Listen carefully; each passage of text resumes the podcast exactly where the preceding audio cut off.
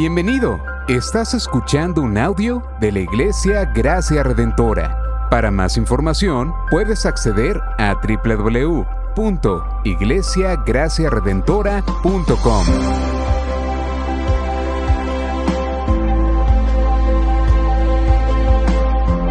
En la exposición de la palabra, el pastor Xavier Torrado.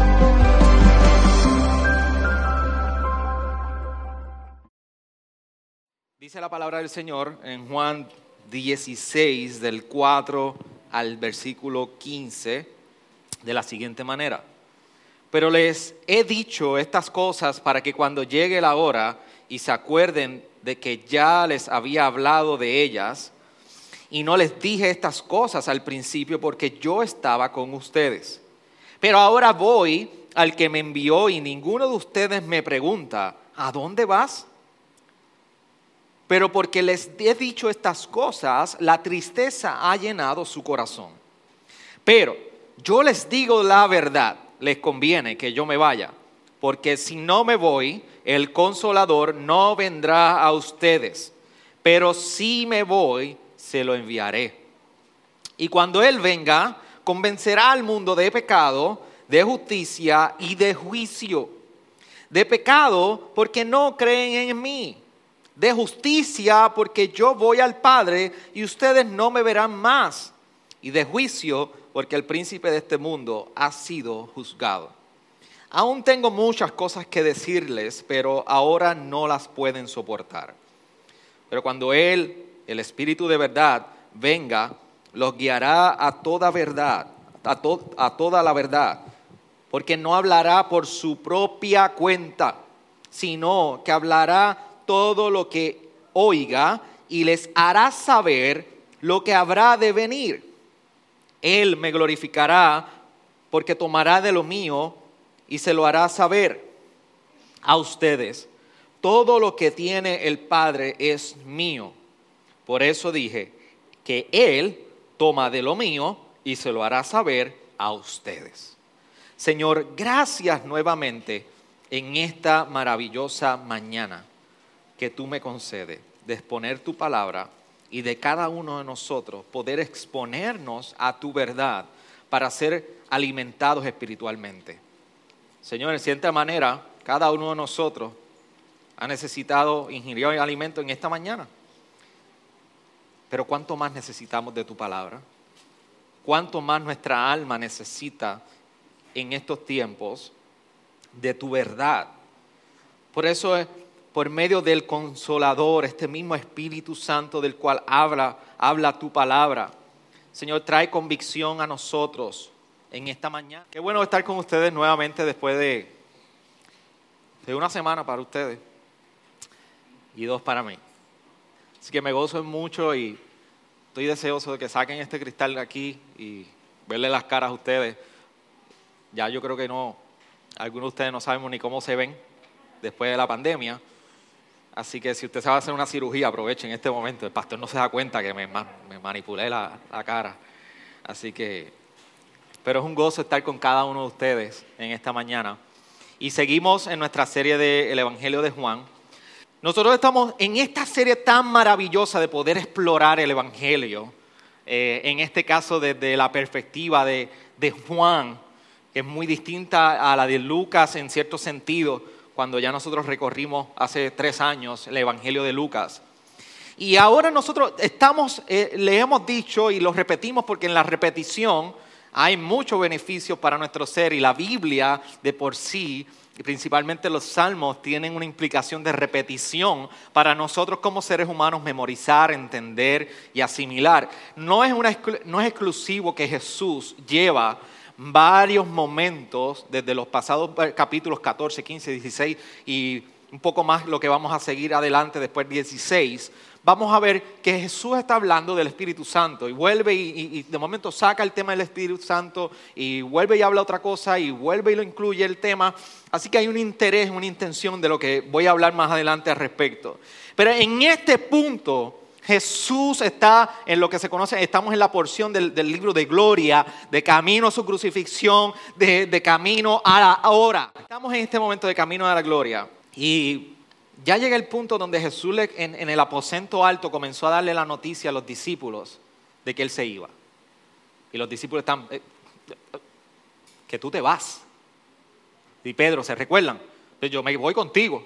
Ah, ah, ah, en este tren tú no te vas a montar, porque para donde yo voy tú no puedes ir. Los discípulos están conmovidos, entristecidos. Le acaban de sacar la alfombra de sus pies. Ellos vendieron todo, y la hipótesis. Mira, ayer yo estaba viendo un documental de una candidata que corrió en el 2000, ah, yo no sé cuándo fue las últimas elecciones, 2018 por ahí, 2016 era para en Estados Unidos, para representante. Y dice en un momento dado que ella hipotecó su casa, se metió en deudas para correr políticamente y perdió. ¿Usted sabe lo que es eso? Que usted entrega todo, se pone en deuda con un propósito que usted piensa, dice, bueno, voy a tener algo de retorno. Los discípulos entregaron todos dejaron sus familias para seguir a Jesús y de momento Jesús les está diciendo, me voy. Pero ¿cómo es posible esto? Entonces Jesús comienza a incluir el tema del Espíritu Santo en el capítulo 14 y comienza a hablarles de unos temas que todavía los discípulos no están entendiendo, como de camino a la cruz, todo esto es una esperanza sobre la cual ellos deben anclar su vida. Y aquí, en el, como en el sermón pasado predicaba el pastor Israel, se encuentra Jesús recordando y preparando a los discípulos a decirle, llegarán tiempos difíciles. El mundo los va a odiar, el mundo los va a rechazar, pero a mí el que me rechazan. Y déjenme decirle algo, ustedes están encargados de dar testimonio de mí en ese tiempo. Los van a rechazar de la sinagoga, los van a sacar. Pero yo les voy a enviar un consolador. Y todavía los discípulos están luchando con esto. Por eso están tristes los discípulos. Dicen, estas noticias se va a poner difícil. Nos van a perseguir, nos van a sacar de nuestro lugar de adoración. Nos van, tú te vas, Jesús. Y todavía los discípulos, este, yo soy la vida verdadera, el que permanece en mí tendrá vida eterna. Todavía los discípulos no han entendido. Este espíritu consolador, el consolador llegará, el paracletos estará con ustedes. Todavía los discípulos no han podido tomar esta verdad y abrazarla en su, en su, en su plenitud. Y están luchando. Se va Jesús y está difícil la cosa. Se va a poner difícil la cosa. Y es importante entender esto en el contexto que Juan nos comparte todo esto. El contexto, iglesia, siempre será el rey de nuestra interpretación. Nunca podemos llegar a un pasaje sin entender qué es lo que está sucediendo alrededor. El contexto nos dicta, mucho. Podemos entender los discípulos por el contexto de lo que está ocurriendo. Pero, ¿cuál sería la condición de los discípulos entonces cuando Jesús le está diciendo todas estas cosas? En resumen, tres, tres, cosas le puedo decir de cuál sería la condición con la que ellos se estarían enfrentando. Una, la hostilidad del mundo el mundo sería hostil para cada uno de ellos. El mundo los va a odiar, ellos serían perseguidos y los van a expulsar. Lo segundo es que es una condición que a pesar de eso tienen que dar testimonio. Por eso el versículo 27 del capítulo 15 de Juan, Jesús le, está diciendo, ustedes darán testimonio en este momento. Darán testimonio porque han estado junto a mí desde el principio. Capítulo 15, versículo 27. Pero también en esa misma condición les está diciendo, está la llegada del consolador. Muchas de las versiones de ustedes debe decir consejero o consolador. Pero en su raíz original es paracletos. Y eso tiene muchas implicaciones porque el paracletos tiene una connotación legal.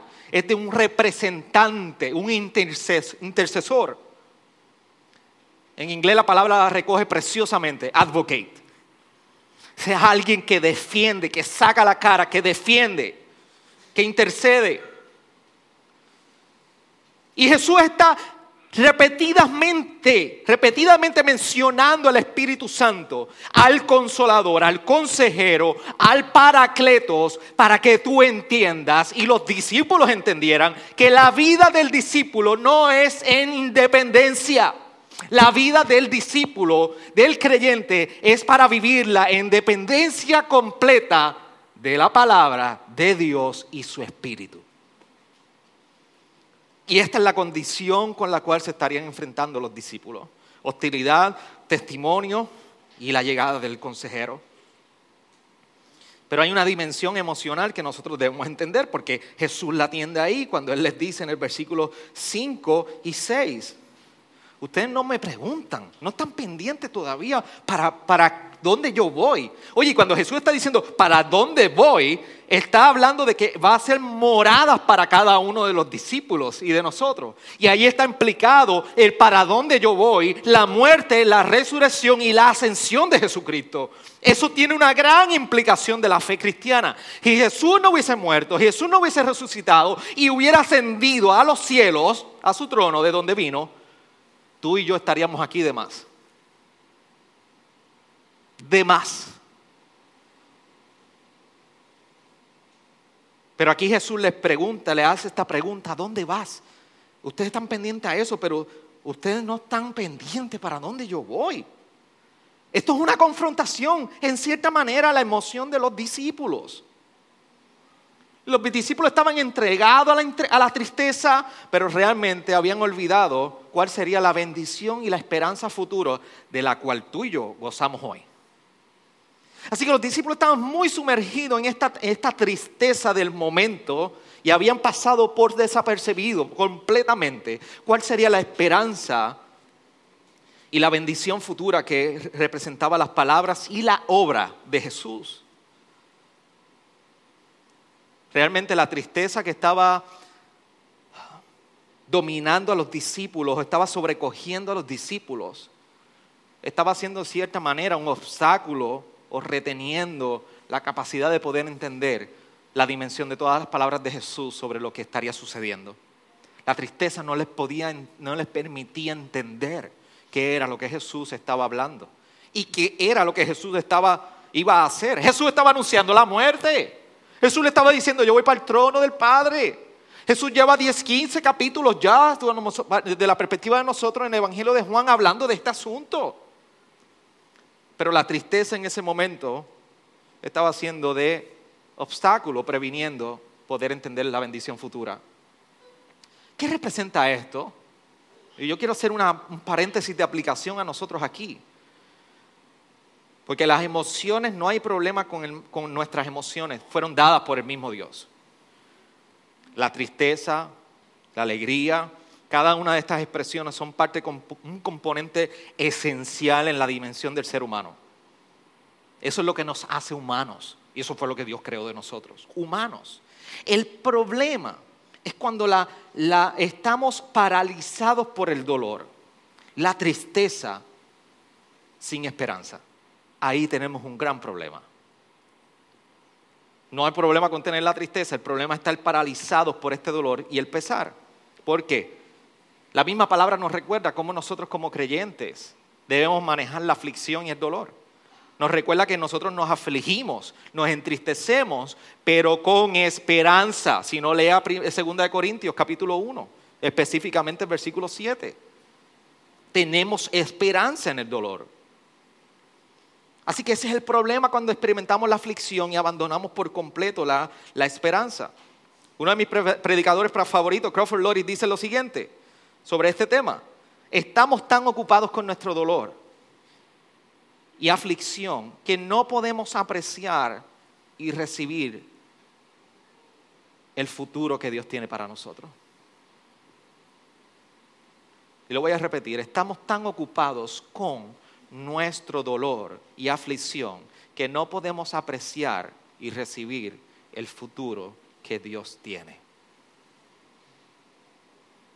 Esto es lo que exactamente Jesús quería enseñarle y dejarle saber a los discípulos en este momento dado. Están paralizados y ustedes no están logrando entender, no están apreciando ni recibiendo lo que yo le estoy compartiendo acerca del futuro de ustedes. Por eso Jesús los confronta con esta tristeza. Y le está haciendo entender, pero ahora voy al que me envió.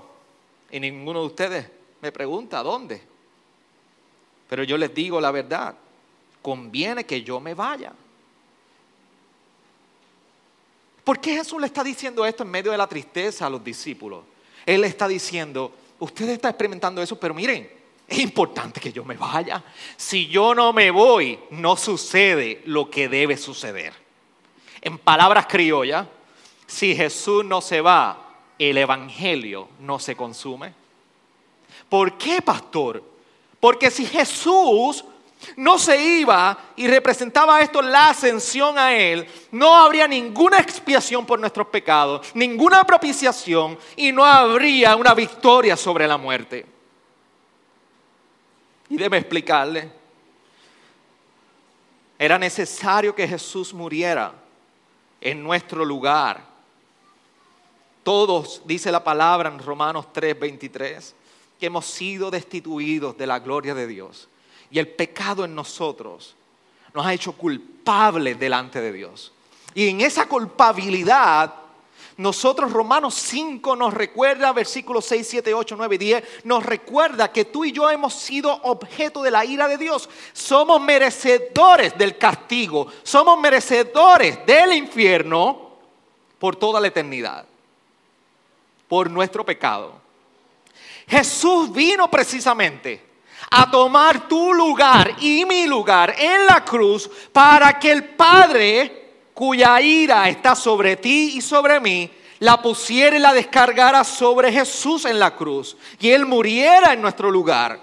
El cordero perfecto, el sacrificio perfecto, el sacrificio en obediencia y perfección que nunca en el Antiguo Testamento se pudo dar para la expiación definitiva, definitiva de los pecados del pueblo, ahora Jesús lo haría en nuestro lugar. Murió, resucitó y tenía que resucitar porque era la victoria sobre la muerte. Y al morir tenía que regresar a los cielos para ser entronado y exaltado. Si nada de eso hubiese ocurrido, el Evangelio no existiría. Porque tú y yo necesitábamos de un sacrificio sustituto. Necesitábamos de una muerte vicaria, una muerte de alguien que tomara el lugar de quien le correspondía. Si eso no hubiese sucedido, Él no habría pagado por nuestro pecado. Por eso Romanos 5, 17 nos recuerda que como entró el pecado por un hombre, Adán, y todos somos culpables, la gracia llegó por un hombre que se llama Jesús. Romanos 5 te describe perfectamente la sustitución del pago de la culpa. Si esto no hubiese ocurrido, Houston, we have a problem.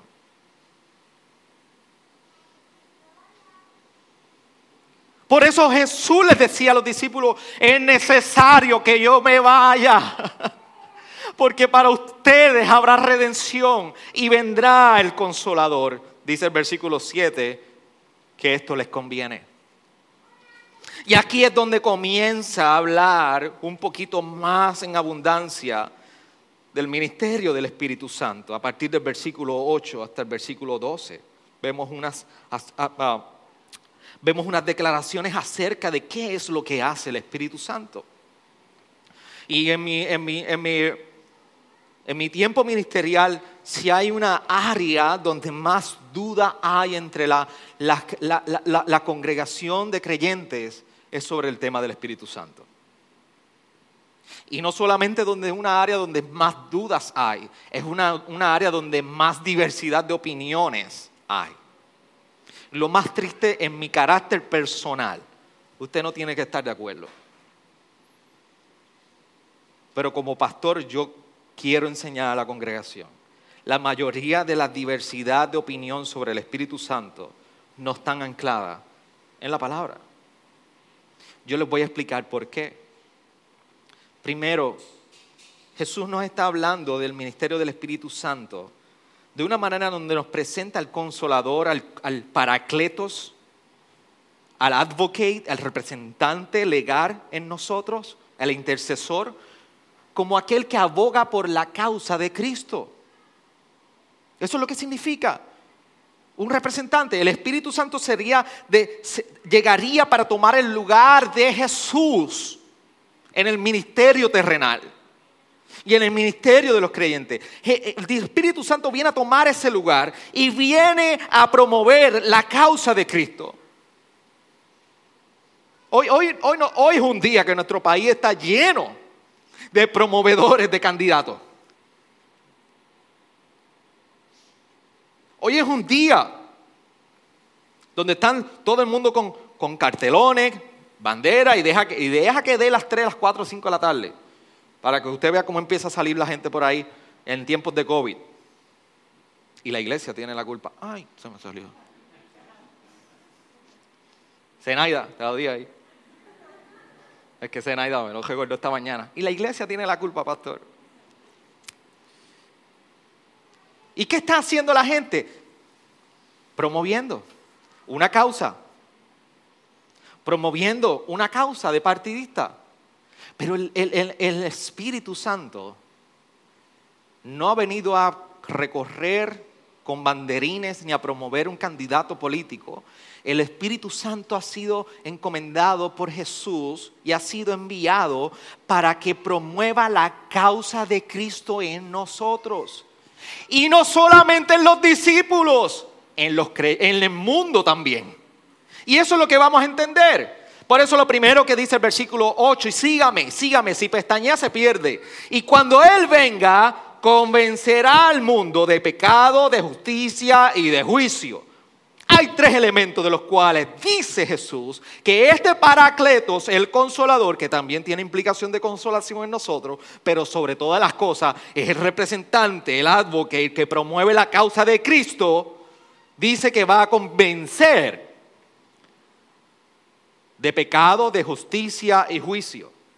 Y la palabra convencer, posiblemente la más que reina en todas sus Biblias, pero cuando nosotros vamos a entender qué significa esa palabra en su original, elenco, elenche, ensei, como usted lo quiera decir, porque yo no lo sé decir bien, pero eso es lo que significa en griego, es que viene a traer convicción convicto, lo hace convicto a una persona.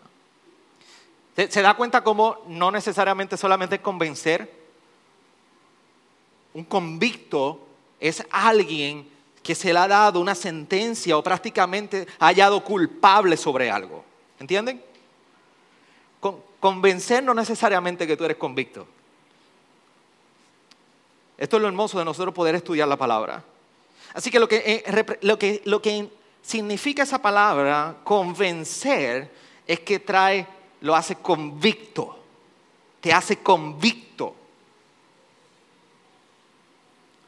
sobre un aspecto. Así que lo que está diciendo Jesús es que el consolador ahora llegaría a convencer, a traer una, a exponer la culpa, a declarar la culpabilidad sobre algo en específico. Dice sobre pecado, justicia y juicio. Y lo primero que dice es más adelante, dice en el versículo 9, de pecado porque no creen en mí. Así que lo primero que va a hacer el Espíritu Santo es que va a convencer a traer la culpabilidad de pecado. Lo que va a hacer es que va a exponer el pecado. Eres, eres culpable de pecado. ¿El pecado de qué, pastor? El pecado de haber fallado. En inglés se dice missing, the target. Si usted te ha tirado arco y flecha alguna vez, o bolita al hoyo, lo que haya sido que haya tirado usted, y falló. Usted falló. Usted se desvió. Cuando usted juega baloncesto con los varones de aquí, eso es lo más que ocurre. Fallamos, fallamos y fallamos. Y usted en su condición y su naturaleza física y espiritual, usted falló.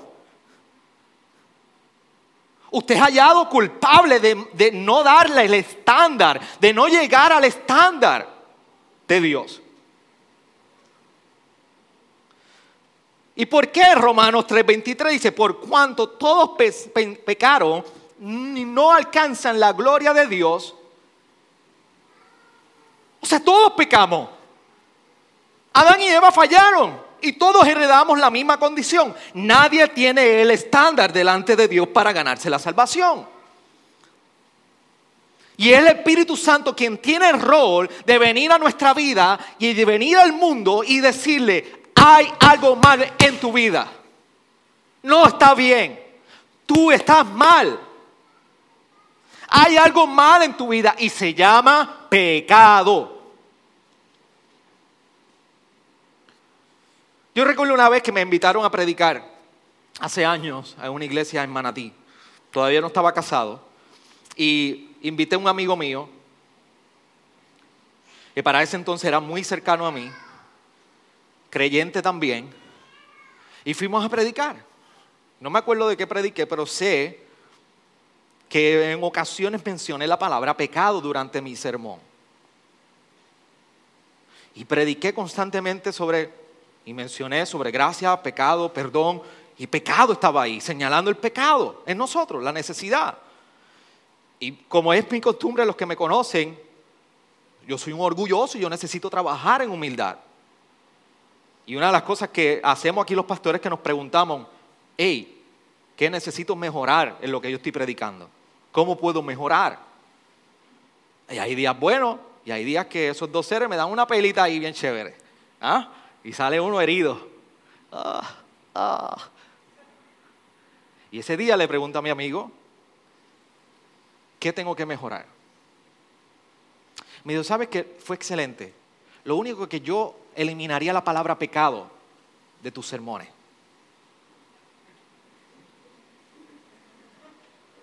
Y yo lo miré, ¿qué tú quieres que predique entonces? Y la pregunta es, ¿por qué es tan difícil admitir que hemos pecado? ¿Por qué? Porque es bien fácil decir, fallé, perdóname, es verdad, fallé. Es verdad, lo hice mal, cometí ese error, sí, es verdad. Pero cuando tú dices,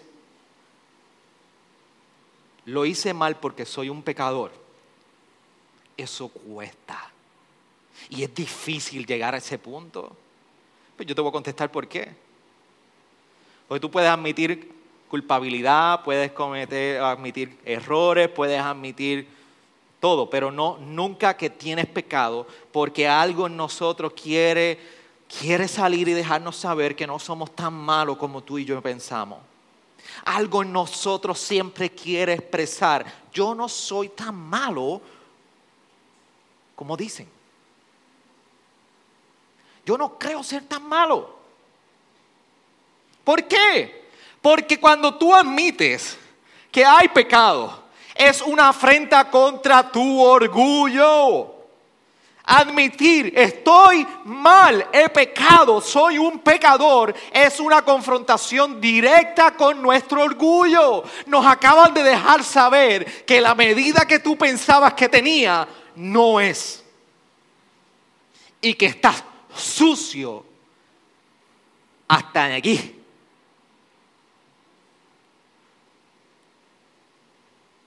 Usted nunca se ha puesto una ropa y ha salido lo más bien y piensa que todo está bien y por detrás o en algún lado tiene una clase mancha.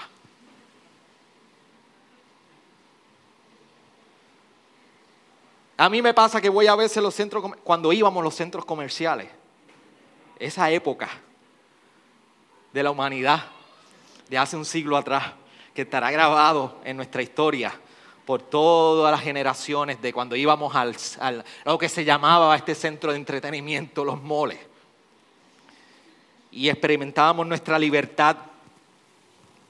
Cuando había ese tiempo, que posiblemente nuestros hijos podrán volver,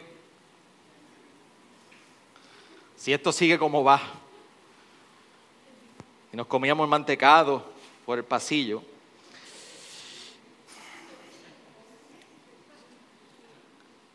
Ah, tantos aquí se fueron el viaje conmigo, tan bueno que es hasta un viernes negro, olvídate lo que fuera. Eso es bueno ahora en, las memorias.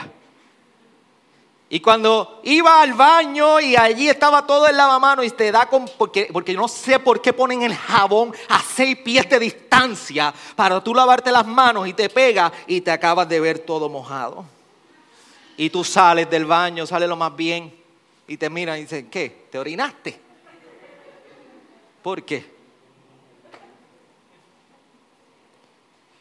El pecado es una afrenta a nuestro orgullo porque pensamos que estamos bien, pero realmente estamos corroídos por completo de la maldad en nosotros.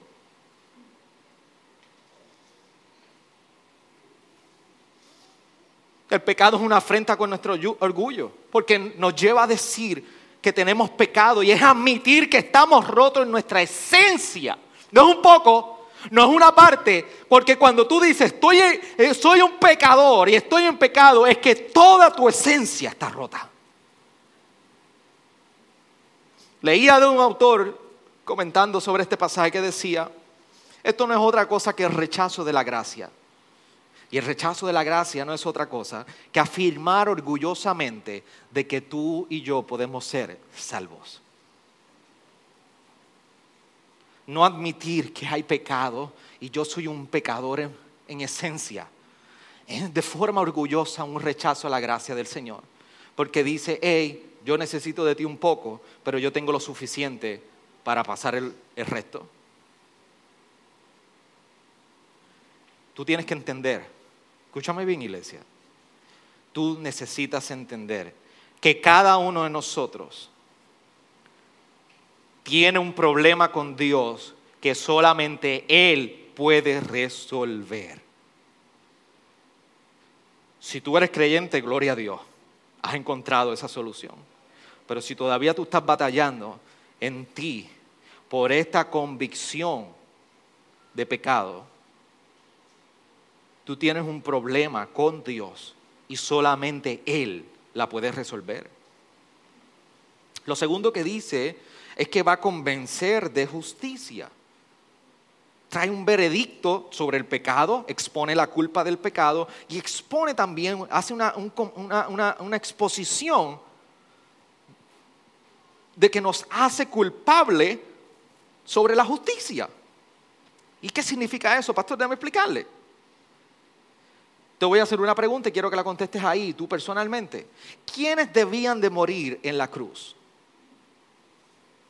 ¿Quiénes son los que llevaban a la condenación o a la sentencia de la cruz? Los culpables, los malvados, los pecadores, son los que debían de tomar la cruz. Y entonces, ¿por qué Jesús si no fue, no era malvado, no era pecador? ¿Por qué murió en la cruz? Bueno, Jesús se le acusó de no vivir en rectitud. Se le, acusó de blasfemo. Se le acusó de que las palabras de él no eran de acuerdo a la ley.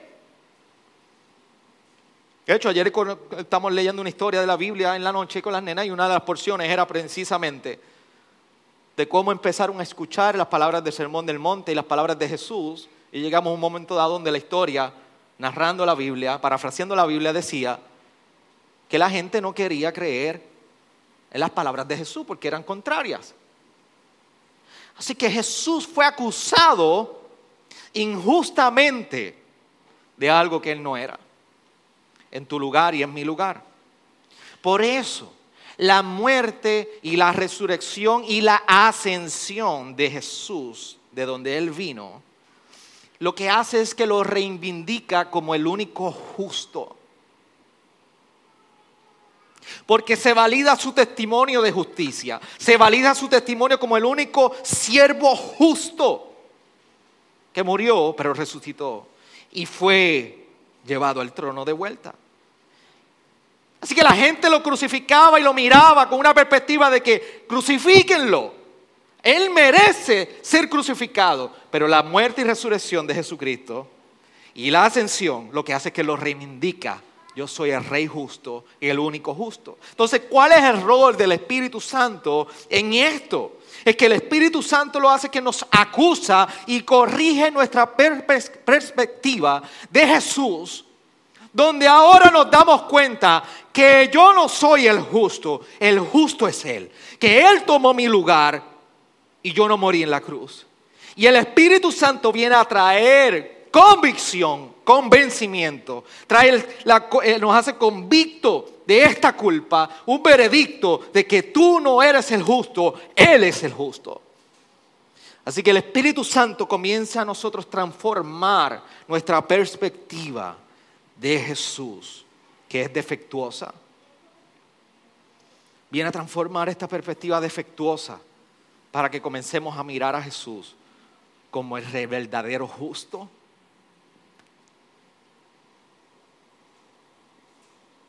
Idioma defectuoso, pensamiento defectuoso. ¿Se acuerdan de esos anuncios?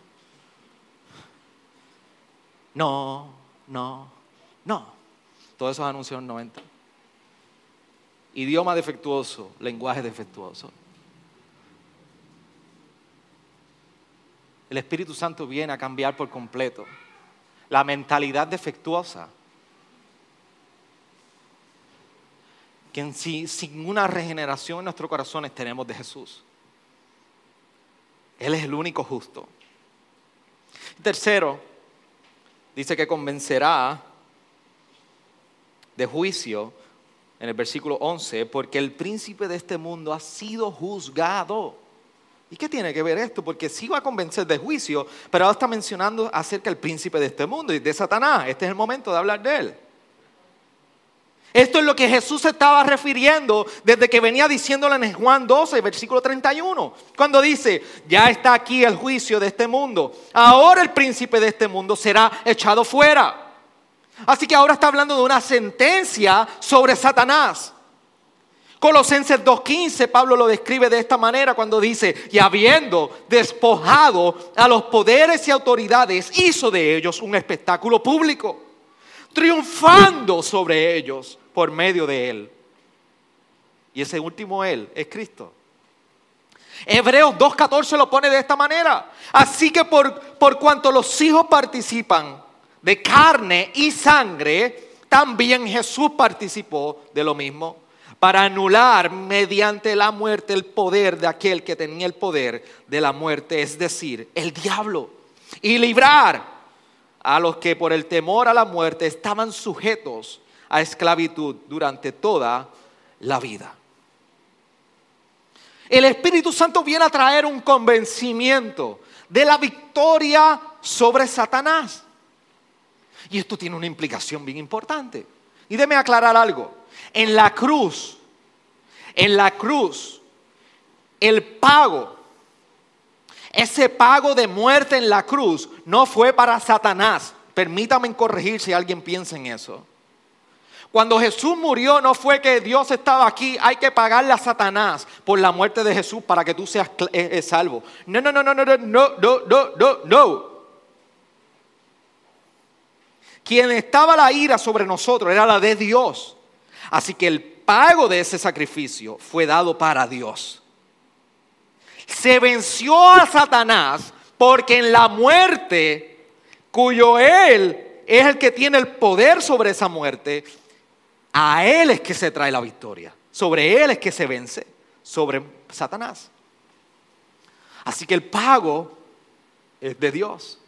Y la, victoria sobre la muerte tiene una implicación de victoria sobre Satanás. Eso es bien importante que lo entendamos. Satanás no tenía que pedir permiso para nada. Esto es lo que demuestra que nada puede detener el plan de Dios para salvación con el hombre. Ni incluso Satanás pudo detener este plan. Porque Satanás sí pensaba que en la muerte de Jesús se detenía el plan.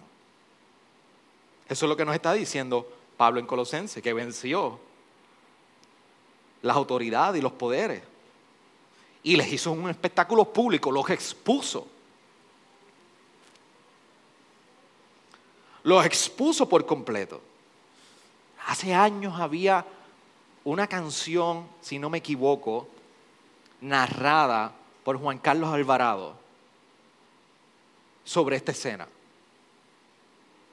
Ahora nadie se acuerda de eso. Choje viejo. ¿Nadie se acuerda de eso? Yo me acuerdo porque salí en dramas de esa canción. Y en una escena prácticamente cuando él mencionaba este pasaje de Colosenses 2, que lo expuso, tú veías en la escena que salía la representación de los poderes y principados corriendo. Así era la dramatización en el momento. Y esto tiene una implicación para nosotros. Si esto es lo que Dios ha hecho con Satanás, ¿cuánto más podría hacer con nosotros? Si esto es lo que ha hecho con Satanás en su juicio, ¿cuánto más para con nosotros? Así que el Espíritu Santo viene a convencer esa victoria sobre Satanás para que entendamos que no hay nada que puede detener el plan de Dios y para que entendamos, hay una situación de juicio sobre mí. Esto es lo que ocurrió a Satanás. Yo necesito ser convencido y el Espíritu Santo trae convencimiento sobre ello. Pero más adelante no solamente viene a hablar y describe la obra, lo que hace el Espíritu Santo de traer este convencimiento de pecado, de justicia y de juicio. También comienza a hablar del, propósito del Espíritu Santo. Lo primero es que dice en el versículo 12 um, y 13, aún tengo muchas cosas que decirles, pero por ahora no las puedo soportar. Lo mejor de esto es que Dios sabe cuándo decir las cosas y el momento correcto y perfecto. Y lo mejor es que también, como escuchaba un predicador, y creo que eh, es fantástico como lo mencionaba, decía que ah, Dios entiende lo que tú y yo podemos soportar.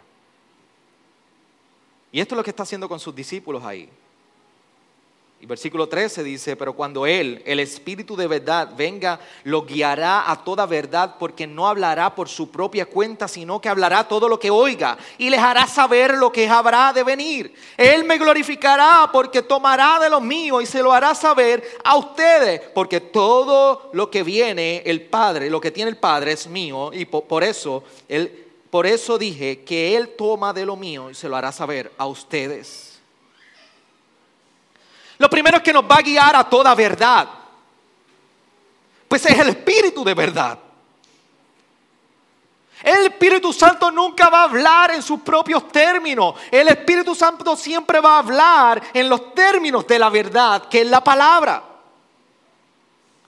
Por eso, amada iglesia, discernimiento. El Espíritu Santo nunca va a decir nada contradictorio a la palabra de Dios.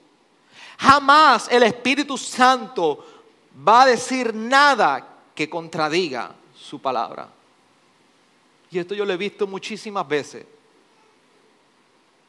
Cuando en nombre del Espíritu Santo, aunque no nos haga sentido lo que está ocurriendo, seguimos para adelante porque Él es el que está hablando.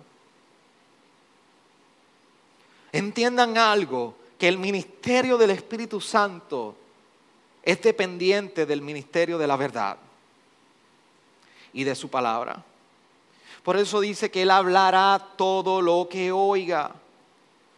Y no es cualquier cosa, como decimos en el buen puertorriqueño, al garete. Cualquier cosa que quiera un prompt del Espíritu Santo y viene y ¡fua! y lo zumbamos. Lo que está hablando, contexto, mi gente, contexto es rey, contexto reina sobre el pasaje. Jesús está hablando de lo que ya ha hablado y lo que va a ocurrir. Y nos está diciendo, el Espíritu Santo va a escuchar esto, lo que viene del Padre, lo que estará ocurriendo, y eso será lo que hablará. Por eso dice, más adelante, Él me glorificará porque tomará de lo mío y se lo daré, haré saber a ustedes.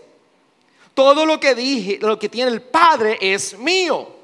¿Ve la relación Padre Hijo, y por eso dije que Él toma de lo mío, el Espíritu Santo toma de Jesús, y se lo hará saber a ustedes. El, el, el Espíritu Santo trabaja dependiente de un plan trinitario. Fuera de eso, el Espíritu Santo no opera así.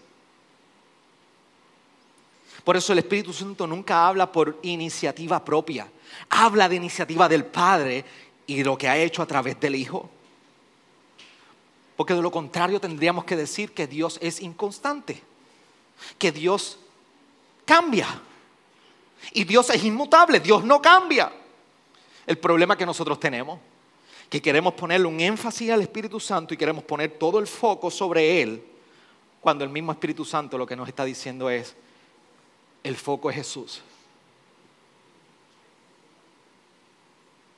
Queremos, lo voy a repetir, poner el foco sobre el Espíritu Santo cuando el mismo Espíritu Santo en su rol ministerial es apuntarnos a Cristo.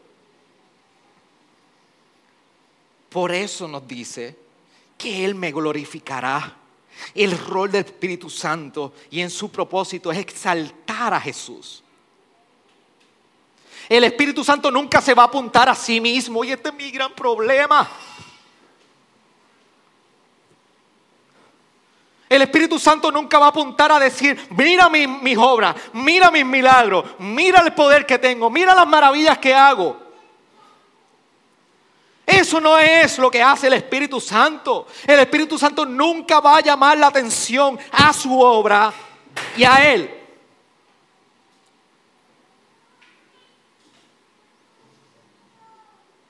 Nunca va a apuntar a Él.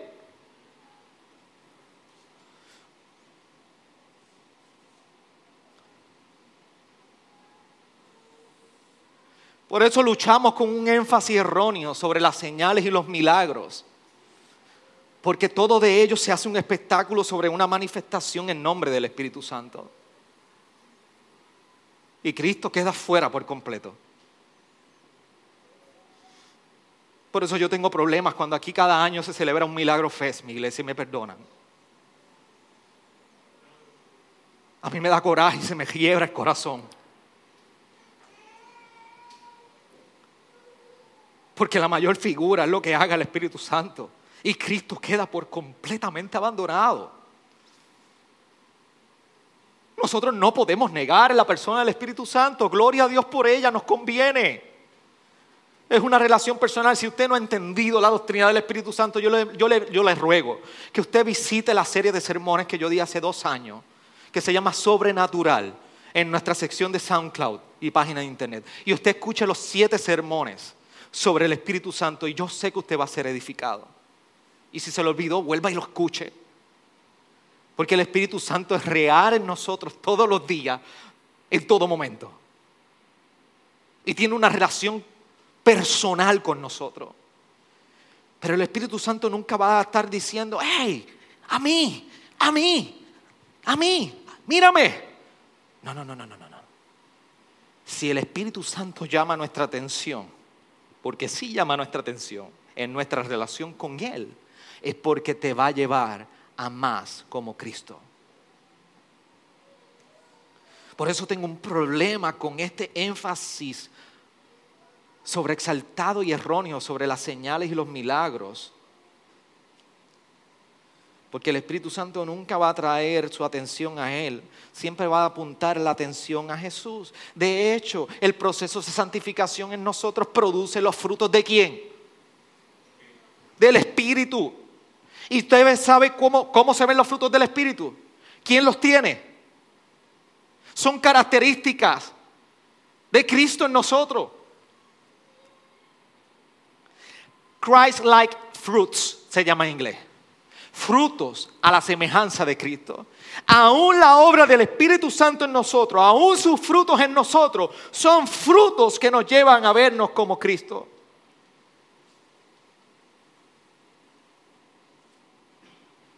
Y yo sé que la inmensa mayoría de los que estamos aquí y que componen esta iglesia, venimos de trasfondos de lucha sobre la persona del Espíritu Santo.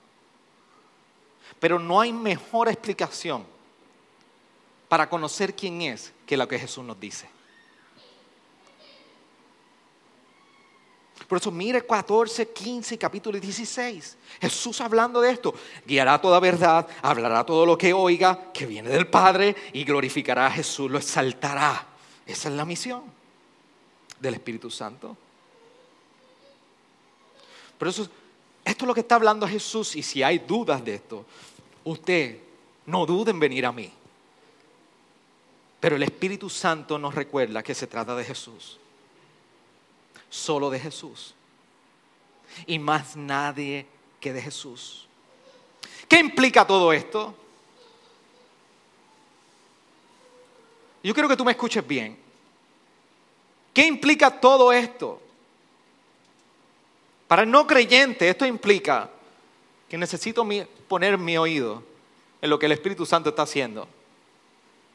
Si tú estás experimentando culpabilidad de pecado, ese remordimiento que no se queda ahí, va a arrepentimiento también. El Espíritu Santo está hablando, convenciéndote de tu condición de pecado, de reconocer la justicia y el verdadero juicio. De que tienes un problema y Dios tiene la solución para ti. Usted lo más triste es este, usted ir al médico y usted darle todos los síntomas y que te den un diagnóstico y usted diga, what? No puedo cambiar nada de esto. No sana.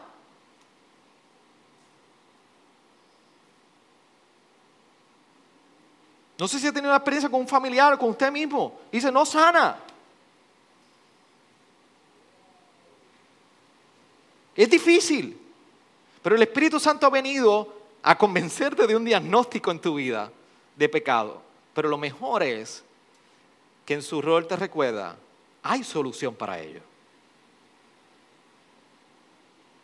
Para el creyente, ¿qué implica todo esto? Escúchame bien, iglesia. Que el Espíritu Santo nos fue dado para que nosotros podamos someternos a Él vivir en dependencia de Él, que la vida cristiana no es para vivirla independientemente de esta verdad. Por eso vemos a Jesús repitiendo una y otra vez, una y otra vez, les dejaré un consolador. Óyeme, escúchate, voy a dejar un consolador, te conviene. Por eso tú y yo necesitamos escuchar y someternos escuchar y someternos, escuchar y someternos, que no es otra cosa que rendir nuestra vida al Espíritu Santo. Por eso necesitamos prestar atención al Espíritu de Dios.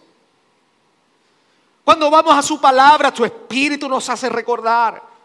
Cuando memorizamos la palabra, el Espíritu utiliza su palabra para seguir hablando nuestra conciencia, nuestras emociones, nuestro corazón. Pero necesitamos prestar atención al Espíritu Santo.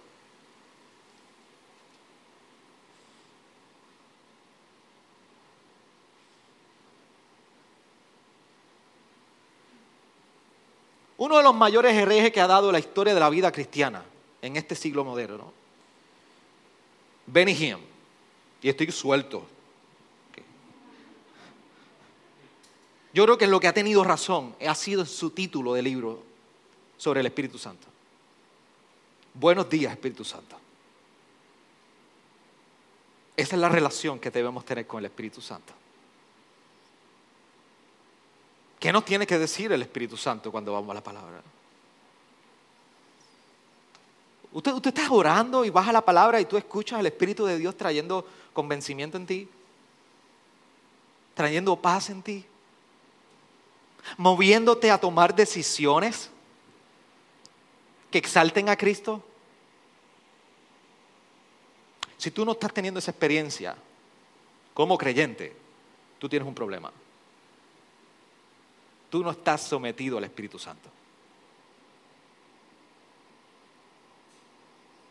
Por eso, prestemos atención al Espíritu Santo.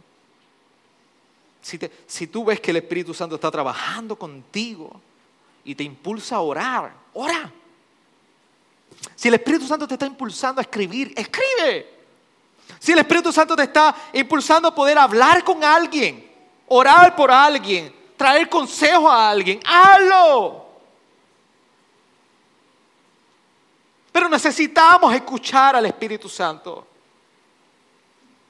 Y todos luchamos con esto porque nos encanta tener nuestra propia voluntad.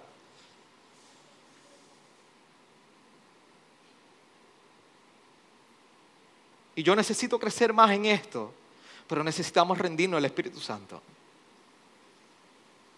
Si usted recibe un mensaje de texto mío a las seis, seis y media de la mañana o antes, es el Espíritu Santo que me movió a mí. Quizá confundí emoción en algún momento. Pero yo creo que usted entienda que es necesario nosotros poner nuestros oídos delante del Espíritu Santo en su palabra. No me venga a decir que me divorcié porque el Señor tenía la mujer para mí o el hombre para mí. Eso no, eso no lo hace el Espíritu Santo. Hermano, no hay ningún Espíritu Santo ahí. Así me dijo una persona una vez. Pastor, esa mujer no era para mí. Ah, sí. Ni tú eres para Dios entonces. Lo mandé para el infierno sin querer, pero... ¿Cómo es posible que tú me vienes a decir esto? El Dios no trabaja así. Por poco me lo como vivo. ¿Cómo tú me vas a decir a mí ahora que es del Espíritu Santo? No lo es. Se te advirtió. ¿Verdad que te lo advertí? No te metas ahí. Ahí estaba el Espíritu Santo buscando la palabra, gente alrededor tuyo, trayéndote el consejo y no le hiciste caso. Y ahora tú me vienes a decir que Él se contradice. No. Por eso tú y yo no podemos racionalizar nuestro pecado y como está de moda la palabra sanitizar y limpiar, tú no puedes sanitizar tu desobediencia. No hay manera. El Espíritu Santo nos trae la convicción de que hay pecado. Por eso no hay manera de racionalizar cuando vivimos en dependencia del Espíritu a nuestro pecado. Por eso el Espíritu Santo nos recuerda que al final del día todo se trata de Jesús. Todo se trata de Jesús. En Pablo en un momento dado, en Primera de Corintios, capítulo 2,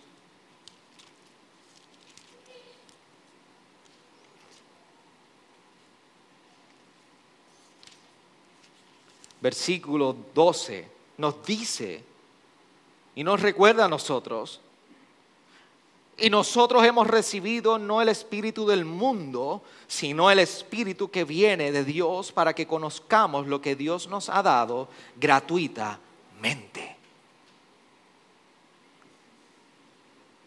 Qué maravilloso como lo describe Pablo porque déjame decirle que las palabras que está hablando Jesús a sus discípulos es sobre la relación de que tendrá el, Espíritu Santo no solamente con los discípulos, como les dije un principio, tendría también con el mundo. Lo que haría en el mundo. Acuérdense que los discípulos serían perseguidos en el mundo. El mundo los odiaría. Y el Espíritu estaría trayendo al mundo convencimiento de pecado, de justicia y de juicio. ¿Y por qué dices eso, pastor? Porque parte de ese error del Espíritu Santo en nosotros, arrancarte el deseo de ser como el mundo y vivir como en el Espíritu de Dios. Por eso Pablo te recuerda en el versículo 12, como leí, que hemos recibido no al Espíritu del mundo, sino al Espíritu que viene de Dios, para que conozcamos lo que Dios nos ha dado gratuitamente. El problema que luchamos es nuestro orgullo, queriendo parecernos muchísimo más al mundo, como yo decía en el último sermón, mientras que el Espíritu te está arrancando del mundo y te está recordando, no se trata de ti, se trata de Jesús. Por eso la pregunta es, ¿cuán dependiente tú estás siendo del Espíritu Santo? En este mundo, ¿cuán dependiente del Espíritu Santo tú estás siendo? ¿Tus decisiones personales son consultadas con el Espíritu Santo?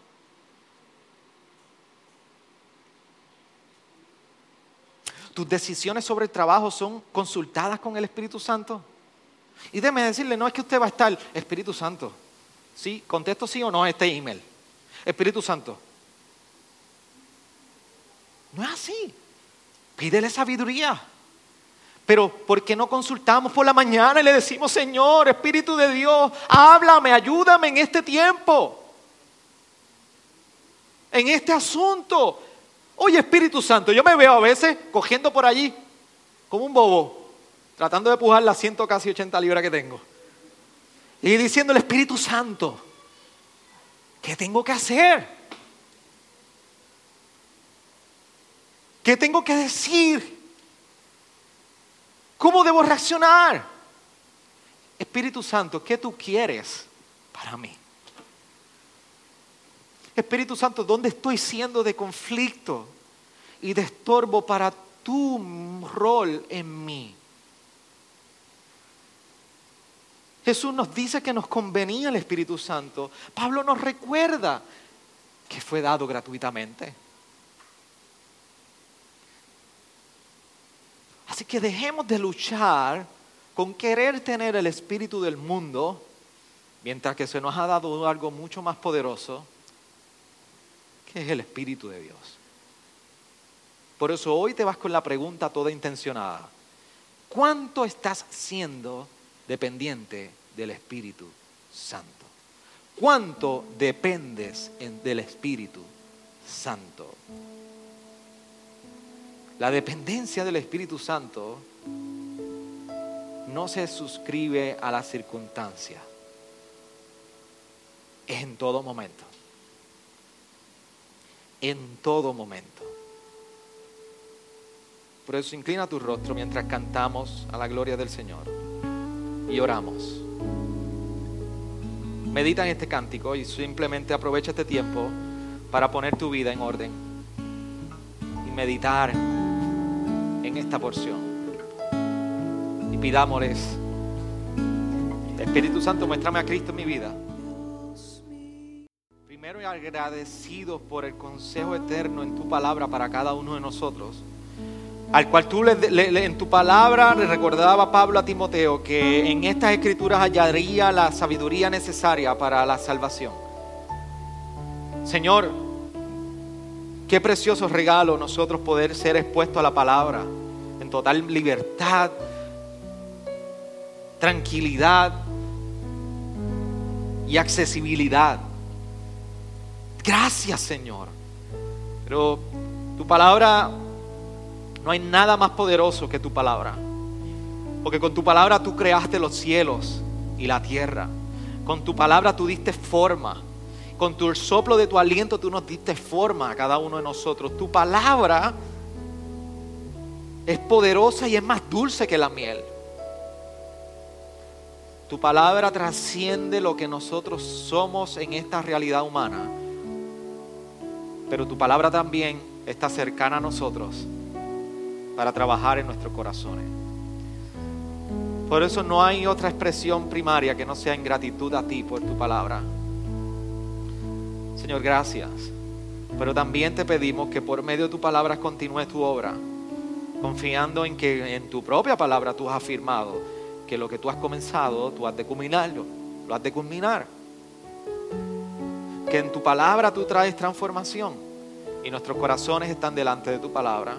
Por eso la pregunta no es si puedes hacer algo, sino en expectativa cuántas cosas puedes hacer, Señor, por medio de tu palabra. Venimos delante de ti y te pedimos que no sueltes nuestros corazones. Señor, ayúdanos que, que en este mundo no olvidemos tu palabra. Y en esta semana esto que hemos escuchado, que Jesús ha entendido que era necesario para nosotros, tome más realidad de lo que ha tomado anteriormente en nosotros. Que seamos más intencionales, Señor. Que nos rindamos, Señor. Tú esta mañana nos has, desarmado por completo. Continúas desarmando cada, cada parte, cada parte de nuestro ser, Señor. Señor, como decía es Luis, tú no quieres una rama del árbol caída, una aquí, una allá, tú quieres el árbol completo abajo. Por eso nosotros desarma todo lo que somos y destruye todo nuestro orgullo hasta que podamos ver nuestra bancarrota delante de ti y podamos confesar a viva voz, no podemos más, te necesitamos. Entonces, Señor, entonces tú has dicho, que ahí tú traerías vida, tú traerías transformación.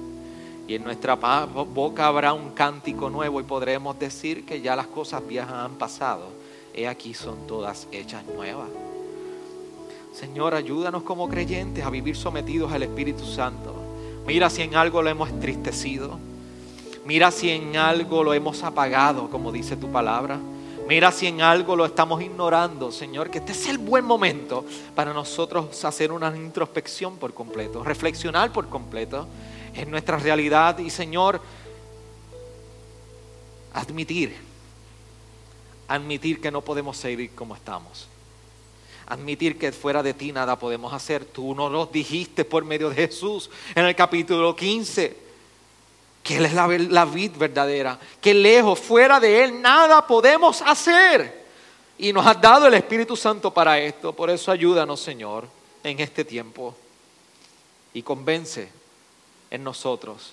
Trae convencimiento de pecado, de justicia y de juicio en esta hora. Gracias, Señor. En tu nombre oramos. Amén. Amén. Gracias por sintonizarnos. Puedes encontrarnos en las diferentes plataformas de redes sociales, como también visitarnos a www.iglesiagraciaredentora.com.